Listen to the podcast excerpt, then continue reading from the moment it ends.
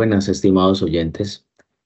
Eh, el día de hoy deseamos darles una cálida bienvenida a este su programa, El Evangelio de la Familia, transmitiendo precisamente desde la Universidad Pontificia Bolivariana Seccional Palmira. Están todos cordialmente invitados a escuchar y reflexionar este tema en el día de hoy. Les agradecemos a cada uno de ustedes por su presencia desde la distancia, pero también su atención y su disposición de corazón para adentrarnos en este misterio de Dios, en la voluntad y el amor al prójimo. Bienvenidos. Y que nadie interfiera en la vida y en la paz de los dos. Y que nadie los haga vivir sin ningún. El día de hoy, estimados hermanos, dialogaremos precisamente sobre un tema fundamental en cada uno de nuestros hogares. Y estos temas precisamente tienen que ver con la apropiación y el amor y la caridad del prójimo. El día de hoy estaremos también reflexionando todo aquello que nos acoge a aquellos que somos padres de familia, pero también a aquellos que somos hijos como tal de unos padres. El tema va orientado precisamente a la reflexión del hijo pródigo desde el corazón de la familia. Recordemos, estimados hermanos, que la parábola del hijo pródigo es conocida precisamente por la mayoría de todos nosotros.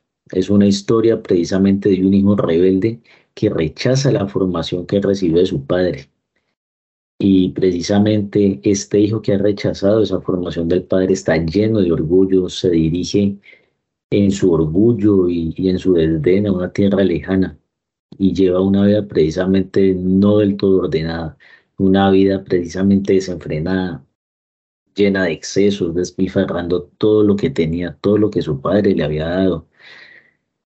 Y es que si analizamos todo este proceso, de manera literal, vamos a ver precisamente que no solo consiste en, el despilfarro, el exceso de lo material, sino también precisamente de todo lo psicológico, de todo lo mental, de todo lo espiritual. Y de esta manera llega un momento en que este hijo rebelde es precisamente confrontado a partir del fracaso que tiene, a partir de la desesperación que conlleva toda esta vida de excesos, toda esta vida de desenfrenos y precisamente pues, lo que nos ocurre a todos los seres humanos. Retornamos nuevamente, regresamos nuevamente a nuestros lugares, a nuestros sitios. En este caso, este hijo regresa a su casa lleno de remordimiento, pero también con una particularidad muy especial, y es con ese anhelo y ese deseo de hacer cualquier tipo de cosa para que su padre de nuevamente vea y asienta sus ojos hacia él. Que nuevamente se pueda ganar el cariño y la aprobación de su padre. De esta manera, estimados hermanos, nosotros podríamos preguntarnos cuántas veces hemos vivido, hemos evidenciado este tipo de realidad en nuestras casas. Nos podemos también de una u otra manera preguntarnos, cuestionarnos y, decir, hombre, ¿en qué momento en mi vida he hecho esto? ¿Cuántas veces? ¿Cuántas veces he aplicado la misericordia o el perdón hacia los miembros de mi familia? Y es que precisamente el darnos cuenta o hacernos conscientes precisamente de todos estos avatares de la vida no garantiza precisamente y nuestra vida como padres cristianos sea la mejor, ¿no? Dándonos cuenta de que esto no es garantía, podemos reconocer nuestra condición humana y nuestra condición precisamente de personas, de seres humanos que nos equivocamos. ¿Cuántos de nosotros muchas veces no nos esforzamos por educar a los que tenemos cerca, a los hijos, a nuestros hermanos, a nuestros papás, de una manera integral. pero aún así, estimados hermanos, algún miembro decide rechazarlo. Y decide rechazarlo precisamente porque dice, pues yo ya estoy grande, yo no necesito ese tipo de, de educación o de formación, para que me dicen eso si yo ya sé que lo que está bien está mal. Y en este, en este rechazo, precisamente a todo y a todos, es donde se revela, o nos revelamos y nos apartamos precisamente de nuestras raíces, de nuestros familiares, de nuestros seres queridos, de aquellas personas que de una u otra manera quieren lo mejor para, para nosotros nosotros encontramos bien, por decirlo así, una figura de padre. En cada, en, cada momento de nuestras vidas, en cada espacio, en cada formación, cada contexto, siempre encontramos una figura paterna o, materna.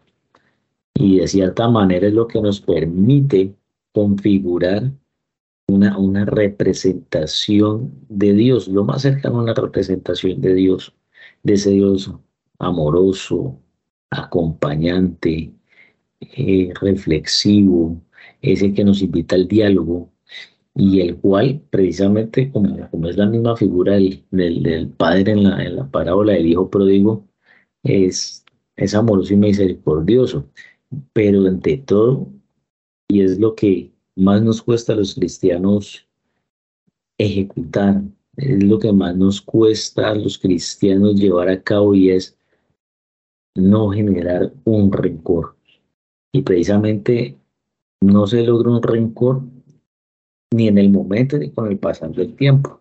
Lo único en este caso de aquellos que, que sienten el, el anhelo de Dios, el anhelo de Dios Padre es precisamente esperar a que su Hijo regrese y retorne nuevamente a él, estimados hermanos. Y es bastante complejo, precisamente. Es bastante complejo porque, porque precisamente todo este proceso, todo este proceso espiritual, todo este proceso de vida, eh, nos lleva a que cada uno de nosotros precisamente eh, empiece a dejar de lado sus orgullos, empiece a dejar de lado sus egos, pero también las inseguridades. Y precisamente es lo que de una otra manera empieza a ocurrir en esta parábola al hijo mayor.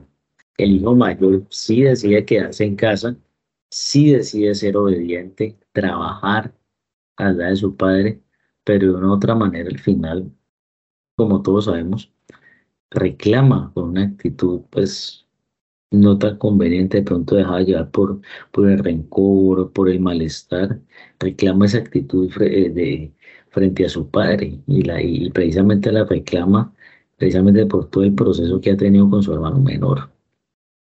¿Por qué? Pues porque precisamente a, a este hijo mayor le parece injusta todas las actitudes que tiene el padre hacia el hijo menor después de todo lo que ha ocurrido. Y pues precisamente el reclamo es porque se lo ha dado todo. Y a pesar de todo eso, el Padre lo sigue apoyando y a él, y a él que ha estado ahí, no le da la misma cantidad. Entonces, de una u otra manera, estimados hermanos, todo este proceso como tal nos invita a que empecemos a, mirar, empecemos a mirar y, y adentrarnos precisamente en, en, todo este, en todo este proceso en el cual nosotros como seres humanos siempre estamos eh, como en el riesgo de la, en la delimitación de qué momento empezamos nosotros a sopesar, a comparar lo que hacemos versus lo que recibimos en nuestras relaciones familiares. Por ahora hacemos una pausa comercial y al retornar seguiremos ahondando mucho más en este proceso. Por favor, no se muevan.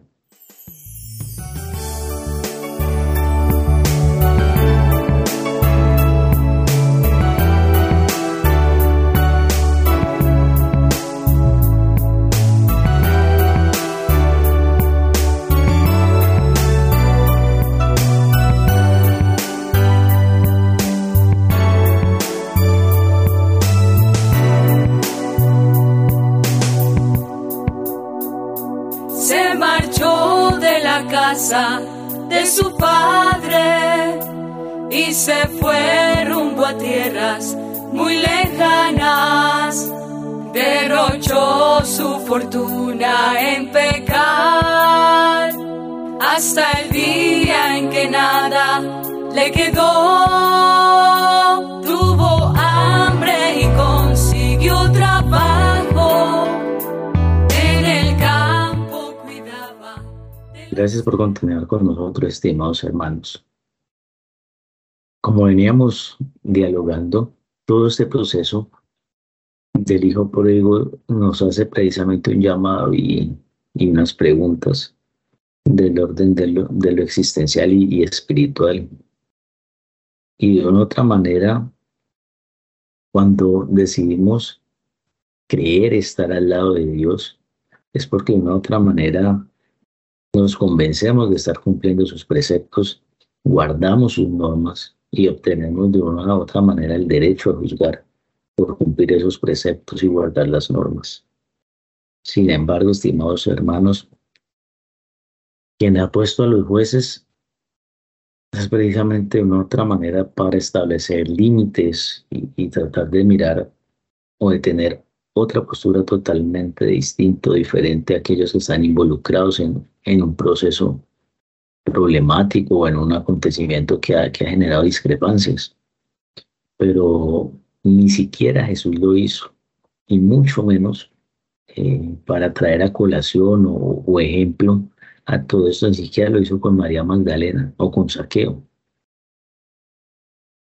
Y muchas veces, estimados hermanos, creernos los mayores en la fe tiene precisamente sus riesgos. Creernos que somos mejores en, nuestros contextos familiares, matrimoniales, educativos, puede generar también un, alto riesgo, un alto riesgo, y, ese alto riesgo se da porque eh, nos lleva a pensar que todos lo sabemos, que todos lo podemos hacer, y que por ese simple hecho eh, de saberlo todo, pensamos o creemos que un pecado es más grave eh, cuando lo comete el otro que cuando lo cometo yo.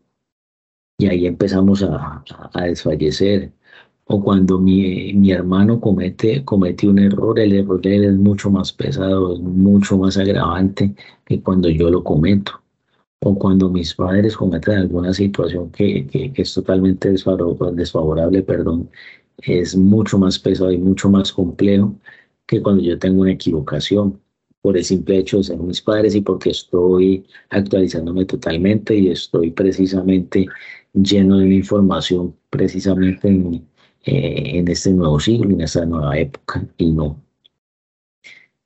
En la experiencia de vida, el camino de Dios es diferente para cada uno de nosotros. Sin duda, eh, no debemos de perder de vista las enseñanzas del Evangelio, no debemos de perder de vista los consejos de aquellos que, que desean lo mejor para nosotros.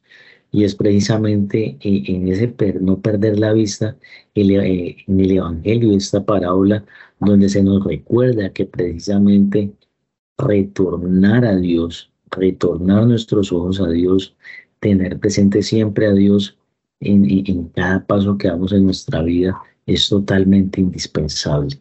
Y esto se da porque porque sin él las cosas se complejizan, sin él todo se vuelve más difícil, se vuelve eh, de una manera que no lo podemos creer, no lo podemos llevar y, precisamente es mucho más fácil salir de las situaciones del pecado.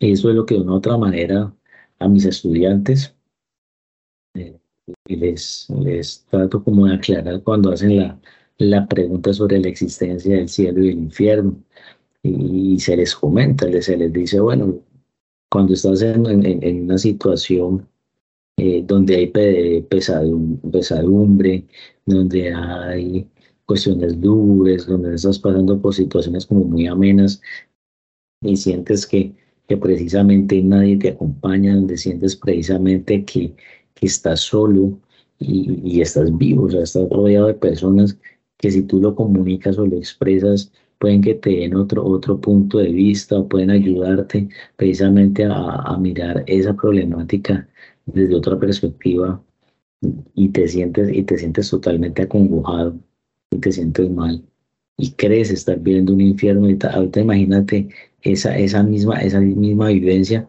pero cuando ya no haya vuelta atrás, cuando ya no, no, no haya posibilidad de arrepentimiento, cuando ya no haya posibilidad precisamente de retornar al Padre.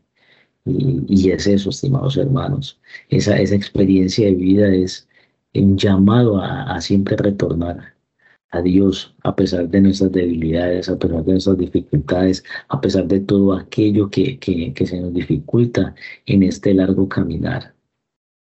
Entonces, ¿qué pasa aquí? Dirán ustedes, hermanos, ¿qué pasa ahí? Y, y es precisamente donde Lucas empieza a entrarse con esta parábola. Y Lucas la presenta precisamente eh, esta parábola a, a, un Dios como un Padre amoroso. Por eso el retorno, dispuesto siempre a perdonar. Pero este dispuesto a perdonar, estimados hermanos, no podemos tomarlo a la ligera. Este, este, este dispuesto a perdonar precisamente se da en la connotación de, del arrepentimiento de corazón.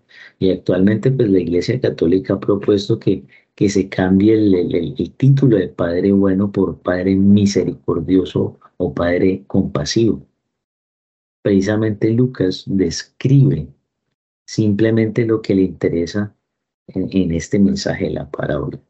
Y es que las personas, un padre y dos hijos, no se trata solamente de un padre y un hijo, no se trata precisamente de un padre y dos hijos.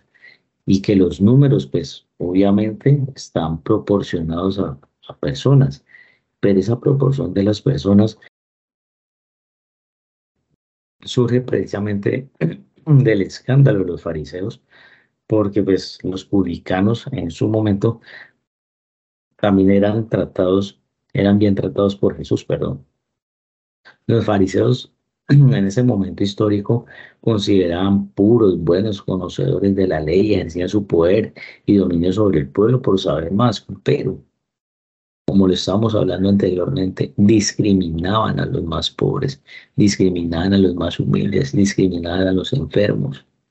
Y es algo bien complejo y los discriminaban precisamente por tener la falsa expectativa y perspectiva de, por tener mayor información o mayor conocimiento, eso les da un estatus precisamente incorruptibles o les da un estatus precisamente de, que no se podían eh, tropezar o no podían equivocarse.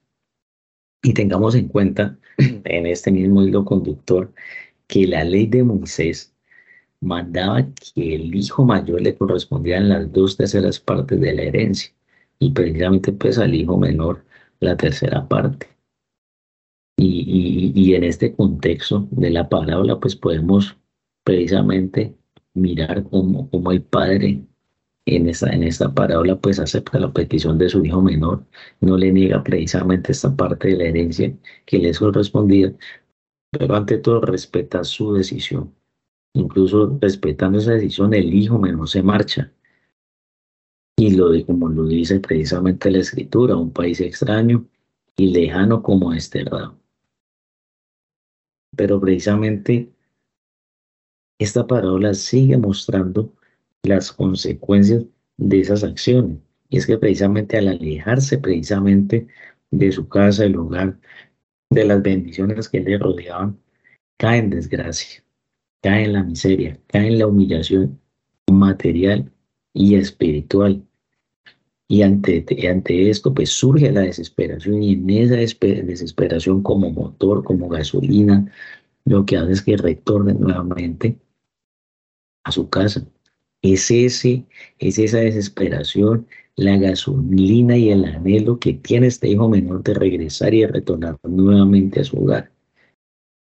Y precisamente en todo este proceso nosotros podemos evidenciar, pero también nos podemos hacer una una, una, una imaginación o una narrativa imaginaria de, de, la, de la cantidad de errores que se dan en este preciso eh, proceso de, de, desobediencia, de soberbia, de, de, de creerse más que, que, el papá. ¿Por qué? Pues porque precisamente se ha malgastado su, todo su dinero, han malgastado toda su espiritualidad hasta el punto de, ir a cuidar cerdos y alimentarse precisamente de, de, su comida, su alimentación. Y para un hebreo, en ese momento eso, eso era algo totalmente denigrante, era un trabajo totalmente denigrante que, que aparte de todo ello, pues no le alcanzaba ni siquiera para, para saciar su hambre, para, para hombre, como para calmarla por momentos. Entonces, eh, miren todo el proceso, estimados hermanos, cómo se va de a poco. Y, en ese darse de a poco, pues nos permitimos de una u otra manera eh, empezar a evidenciar qué situaciones de mi vida me han llevado precisamente también al malgastar mis, mis bienes materiales, pero también mis bienes espirituales, mis bienes psicológicos, cómo de una otra manera estoy administrando bien mi riqueza material, pero también mi riqueza espiritual, hermanos. Nuevamente, estimados hermanos, hacemos una pausa y ya retornamos nuevamente con este, el Evangelio de la familia.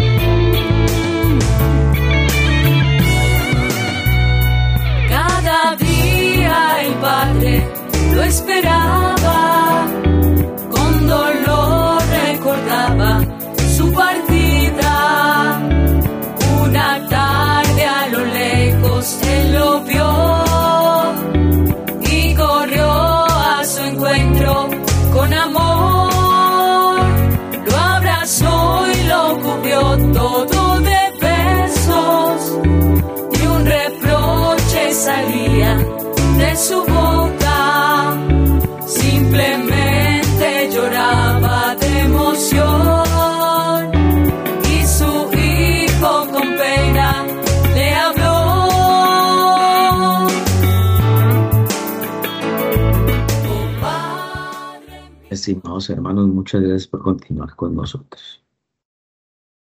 Precisamente lo que hemos venido dialogando hasta el momento, pues, y, todo este tipo de situaciones nos lleva precisamente a reflexionar en asumir nuestra responsabilidad. Miren que acá en, el caso de la, de la parábola de, del hijo pródigo, eh, se, asume una, se asume una responsabilidad y, ¿Y por qué? Porque fue el mismo hijo menor quien eligió su propio destino. ¿Cuántos de nosotros muchas veces tomamos decisiones y, en esas decisiones las consecuencias o las reacciones de, nuestras decisiones y de nuestro accionar, de nuestro actuar, no suceden como nosotros lo habíamos planeado y nos sale precisamente todo al revés y todo contrario. ¿Y cuántas veces en esos momentos nosotros decidimos no asumir nuestra responsabilidad. No decimos hacerle la culpa al otro precisamente de nuestro propio actuar. Cuánto muchas veces nosotros decimos que por su culpa, es que yo no lo quería hacer, pero por su culpa usted me obligó, usted me empujó a hacerlo. ¿Cuántas veces de, en, nuestra vida, en nuestra cotidianidad hemos hecho eso? ¿Qué es lo que nos invita acá esta parábola? Esta parábola en nuestra decisión como familia, como trabajadores, como estudiantes, como amigos, como escuchas, nos invita precisamente a responsabilizarnos de nuestras propias acciones porque somos nosotros mismos quienes elegimos hacerlas y de una otra manera también elegimos cómo construir nuestro propio destino. Y, y aquí pues también tenemos que observar a quién generó la división patrimonial desde la perspectiva de la herencia en el hijo pródigo. Fue precisamente, fue precisamente este hijo menor, estimados hermanos. Este hijo, eh, este, este hijo menor en su situación familiar es el que decide precisamente generar todo este proceso de división. Es el que decide apartarse de la familia. Y precisamente eso trajo unas consecuencias. Y, y, en esas consecuencias él, mira que es hora de reconocerse como débil, como pecador, de saber que no, no, no necesariamente lo material va a colmar los deseos más profundos de, del ser humano.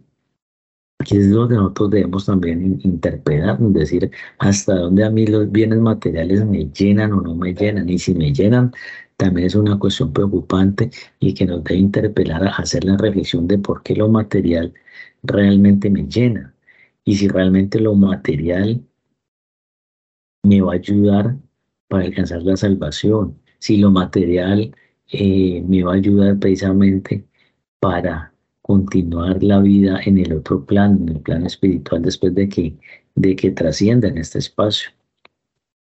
Entonces, es aquí donde nosotros debemos de tener en cuenta que lo material no colma los deseos más profundos del ser humano.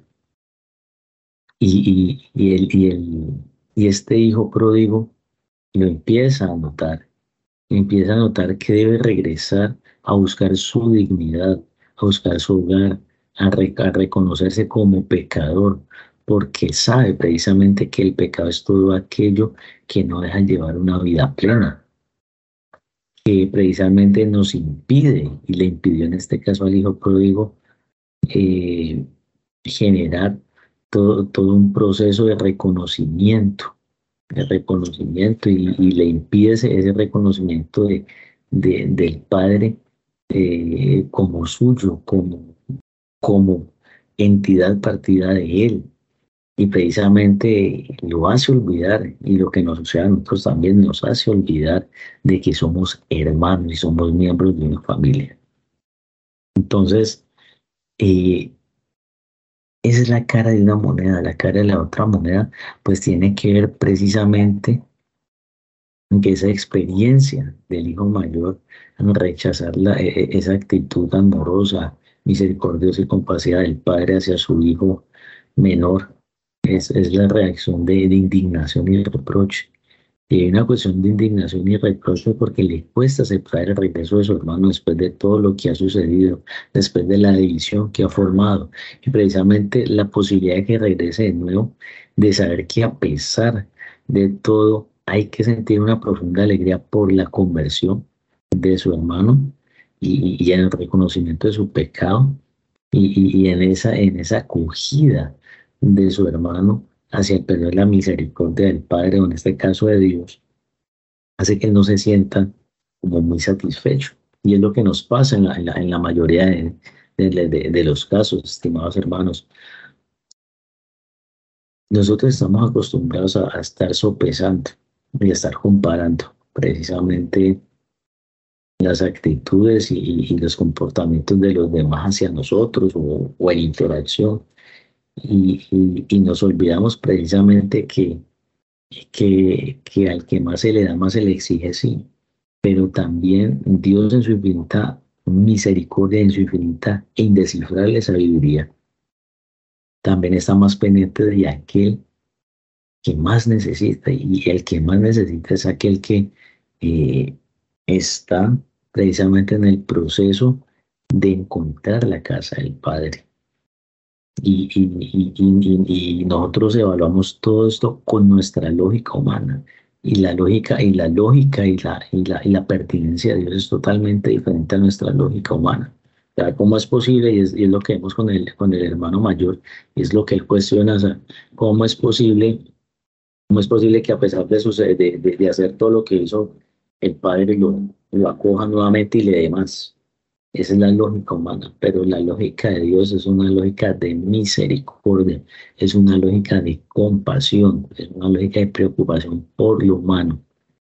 Y esta, y esta parábola es una parábola abierta que entrega a los oyentes la responsabilidad de asumir la responsabilidad por sus propias acciones. O sea, invita precisamente a replantear nuestras propias opciones de vida, y esas opciones de vida eh, es precisamente una confianza a la bondad de Dios. Y es esta bondad de Dios, la lógica que Él maneja y utiliza en este tipo de situaciones, no la lógica humana de la comparación, no la lógica humana de la, no contradicción o de la identidad, no, ese tipo de lógica no, es una, es una lógica precisamente de bondad, de bondad, de compasión y de misericordia. Cuando yo aplico esta lógica divina, esta lógica de la, de la compasión, esta, esta de, de, la misericordia con el otro, créanme, créanme, estimados hermanos, que, que todo este proceso empieza a generar nuevos procesos, nuevos procesos de, de, de humanidad. Ya no nos fijamos tanto en lo material, ya no nos fijamos tanto precisamente en, en, quién tiene más, quién tiene menos, quién hizo más por mí, quién hizo menos por mí, no nos centramos precisamente en la humanidad y en el proceso eh, humano como tal. Y es que precisamente eh, eh, esa bondad y esa misericordia nos fortalece y fortalece la humildad de manera tan vasta y tan suficiente para celebrar precisamente el arrepentimiento, el regreso, pero ante todo la toma de conciencia por parte de aquellos que en algún momento de sus vidas se perdieron y se apartaron de nosotros. ¿Por qué? Porque hay una reintegración social, hay una reintegración del tejido social y el tejido familiar en cada uno de esos procesos. Y la, y la acogida tiene que ser precisamente también un, un, punto fuerte y una clave en nuestra vivencia como cristianos católicos, pero también de comunión eclesial, estimados hermanos. De esta manera, pues ya vamos entrando como en la recta final del programa del día de hoy. Eh, hacemos una última pausa y eh, ya entramos a, hacer las conclusiones finales del programa del día de hoy.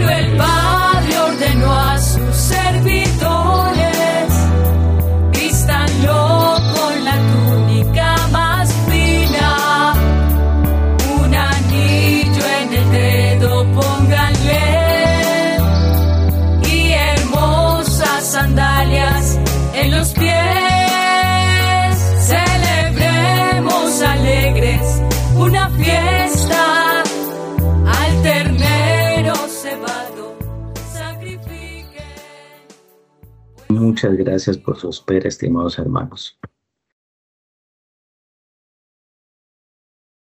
En este recta final, hermanos, veníamos diciendo que, que, la misericordia y la compasión por parte de Dios es supremamente fundamental. Y es que precisamente inundarnos en la, en la misericordia de Dios es lo más extasiante, lo más pleno que nos puede suceder y podemos experimentar como hombres o como mujeres como cristianos católicos, como estudiantes, como padres, como hermanos, como, como seres humanos en general.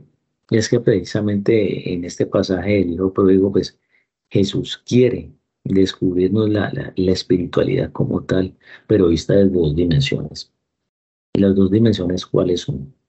Una, la del hijo mayor, la del esclavo, pues de una u otra manera él, nunca se siente hijo, o sea, se, se hace la, la, la acotación de, de, del hijo eh, desde una perspectiva como esclavo, porque nunca se siente como hijo, se siente precisamente una persona que trabaja y trabaja por un salario, pero no se siente como un hijo que está a la par con su padre, sacando adelante precisamente lo que materialmente se, se, ha ejecutado y, se ha construido por el, a lo largo de los años.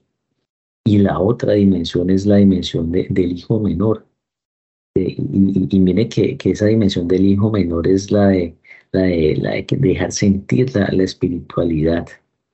Y precisamente porque él se siente en esa confianza de ir a donde su padre. Entonces, mire que son dos dimensiones.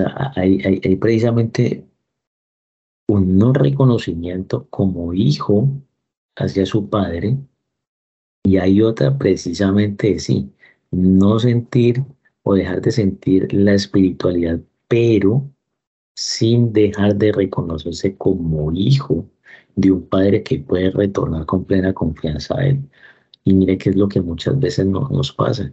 Muchas veces nuestra mentalidad desde la dimensión del hijo mayor eh, hace que, que de una otra manera nosotros nos ensimismemos tanto, nos metamos tanto en el cuento de, de, de, alcanzar cuestiones eh, materiales, perdón, de que hoy todo, todo en, la, en, esta actualidad todo es materia, es, debo de tener el mejor celular, debo tener el mejor carro, debo de tener los mejores estudios, debo de estudiar en la mejor universidad, debo de tener esta beca, debo de estar viajando, entonces nos enfrascamos tanto en lo material que, que nos, nos configuramos como maquinitas de trabajo y empezamos a, a, a descuidar nuestra espiritualidad. Y por eso cuando no ocurre lo que tenemos planeado o planteado, es cuando más, eh, más látigo y más castigo nos damos a nosotros mismos y nos olvidamos precisamente de retornar a, nuestro Padre. Pero también está la otra, ¿no? La, la, la, otra, la otra dimensión es la dimensión del hijo, de, del hijo menor. Y este hijo menor precisamente sí, olvidado de su espiritualidad, vive, viviendo en sus excesos, materiales y, y, espirituales, pero desde una cuestión muy hueca y muy vacía, pero sin perder el rumbo, perder de vista precisamente que puede retornar nuevamente al Padre a, pedir perdón y a seguir eh, como, como, como, en el ensayo y error que, que nos, nos plantea la vida. Entonces, en este, en este proceso, estas dos dimensiones, y cuando lo llevamos a la práctica en nuestras vidas, es, es de una u otra manera lo que nosotros hemos aprendido y sabemos de Dios. Y, es que precisamente él, nos ha perdonado y lo creemos. Y el riesgo es que al, quedarnos precisamente aquí, de una u otra manera vamos a tener una zozobra, porque sabemos que Dios no nos ha perdonado, pero pues no se ha hecho realidad en la cuestión de, nuestra intimidad y en la intimidad de nuestro corazón. Y, después vamos a estar pidiendo perdón por, por nuestro actuar.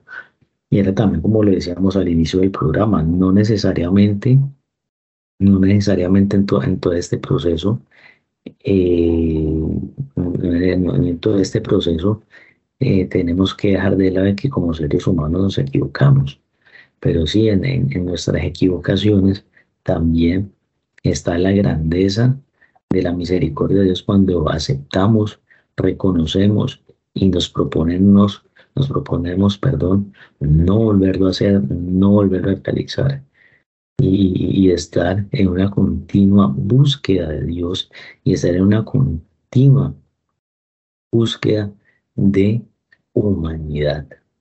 Y de una otra manera, todo eso que hemos venido dialogando, estimados hermanos, para comprender de una mejor manera, debemos de otra manera tener también en cuenta la perspectiva de San Francisco.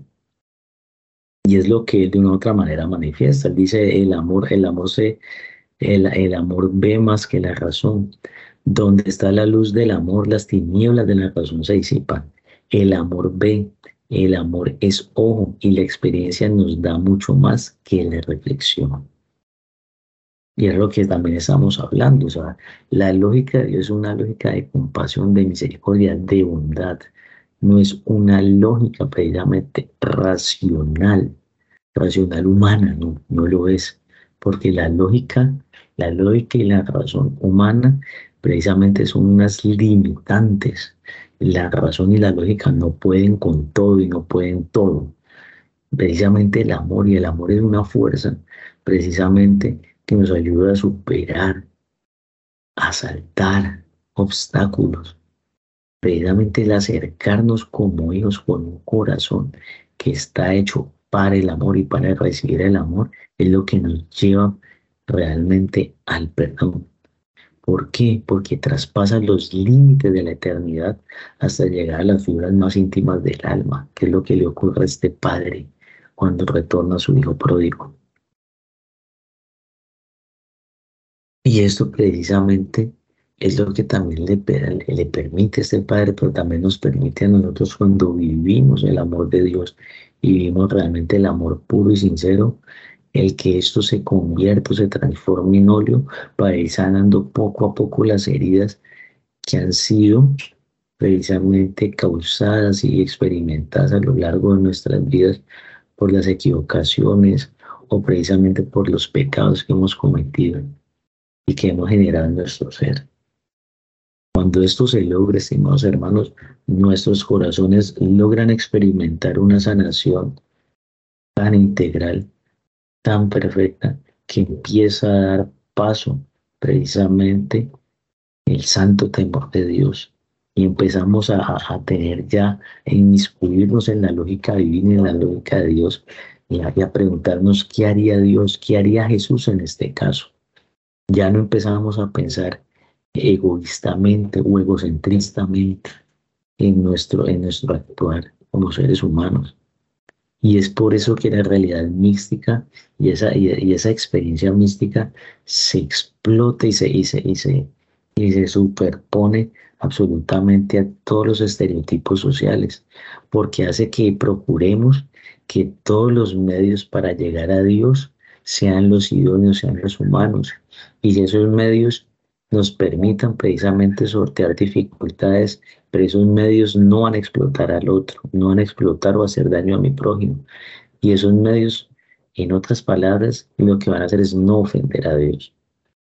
Y, siendo así, estimados hermanos, si pasamos, del, eh, si pasamos el conocimiento de Dios eh, en esta cuestión del perdón, eh, y lo vivimos como una cuestión doctrinal, como una experiencia del corazón, y empezamos a vivir desde la perspectiva del hijo pródigo como ese padre, vamos a, tener una, una acogida, una acogida plena. Y San Buenaventura precisamente fue lo que observó en San Francisco de Asís, y, y, y lo que de una otra manera expresa en San Francisco más adelante es precisamente la experiencia de un camino muy humilde, muy realista día tras día y es seguir aceptando la cruz. Y en esta pobreza y en esta humildad se hace una experiencia más elevada que la que se alcanza a través de la reflexión, porque en ellas tocamos realmente el corazón de Dios. Miren qué palabras tan bonitas y, tan profundas de, San Francisco de Asís. Entonces, eh, eh, todo ello no, no, no, nos connota y nos permite precisamente a que debemos ir a los brazos del Padre descubrir la plenitud del corazón al sentirnos que precisamente somos sus hijos, a creérnosla, vivirlo, vivirlo. Y también San Agustín de otra manera nos expresa y nos dice, eh, me llamaste y me clamaste y quebraste mi sordera, brillaste y resplandeciste y curaste mi ceguera, exhalaste tu perfume y lo aspiré y toda te anhela. Guste de ti y ahora siento hambre y sed de ti. Me tocaste y deseé con ansia la paz que procede de ti. Miren precisamente, hermanos, que este aroma del que habla San Agustín es la acción que produce el Espíritu Santo y la fuerza del Espíritu Santo cuando se logra abrazar la misericordia de Dios Padre. Y eso también se da porque la plenitud que se experimenta en el corazón se ve, se siente y va más allá de toda reflexión lógica racional humana y se deja abrazar por el amor del Padre que planifica los corazones de todos los cuales somos sus hijos en la verdad, en la compasión y en el amor. Y como pecadores, pues normalmente lastimamos a quienes más están cerca de nosotros, a quienes más amamos, a nuestros papás, a nuestros hijos, a nuestros cónyuges, a nuestros compañeros de trabajo, a nuestros compañeros de, de, academia, de estudio. y muchas veces hacemos promesas que no vamos a cumplir y nos aprovechamos de la generosidad de los demás y muchas veces abusamos de, la confianza, pero no por ello vamos a, pues como a desfallecer en todo este proceso. Entonces, eh, estimados hermanos, eh, durante esta época que está próxima a la Navidad, se nos invita precisamente y hay un desafío a vivir y a sentir el amor y el perdón de Dios. Y si somos pecadores, sí, somos personas imperfectas, sí, que nos lastimamos a nosotros mismos, sí, pero también lastimamos a los demás, sí, y que muy a menudo derrochamos los dones espirituales y los dones materiales que Dios nos ha dado, y muchas veces sentimos resentimiento y enojo cuando en verdad pues deberíamos de, estar profundamente agradecidos por todo lo que Dios nos ha dado. Y, y esto se logra superar cuando se conoce la alegría de un Dios y, ese Dios, de una otra manera, nos hace ver que no se debe rechazar la oscuridad. En cada uno de nosotros siempre hay una cuestión oscura por ser seres humanos, pero eh, el no rechazar esa, esa, esa oscuridad no significa que, nos, que, que estemos sumidos y viviendo en eso, no. O sea, no se rechaza la oscuridad, pero, pero se elige y se decide no vivir dentro de ella. Eh, se cree que en la luz que brilla en la oscuridad puede haber más esperanza que los destellos de luz que hay aquí.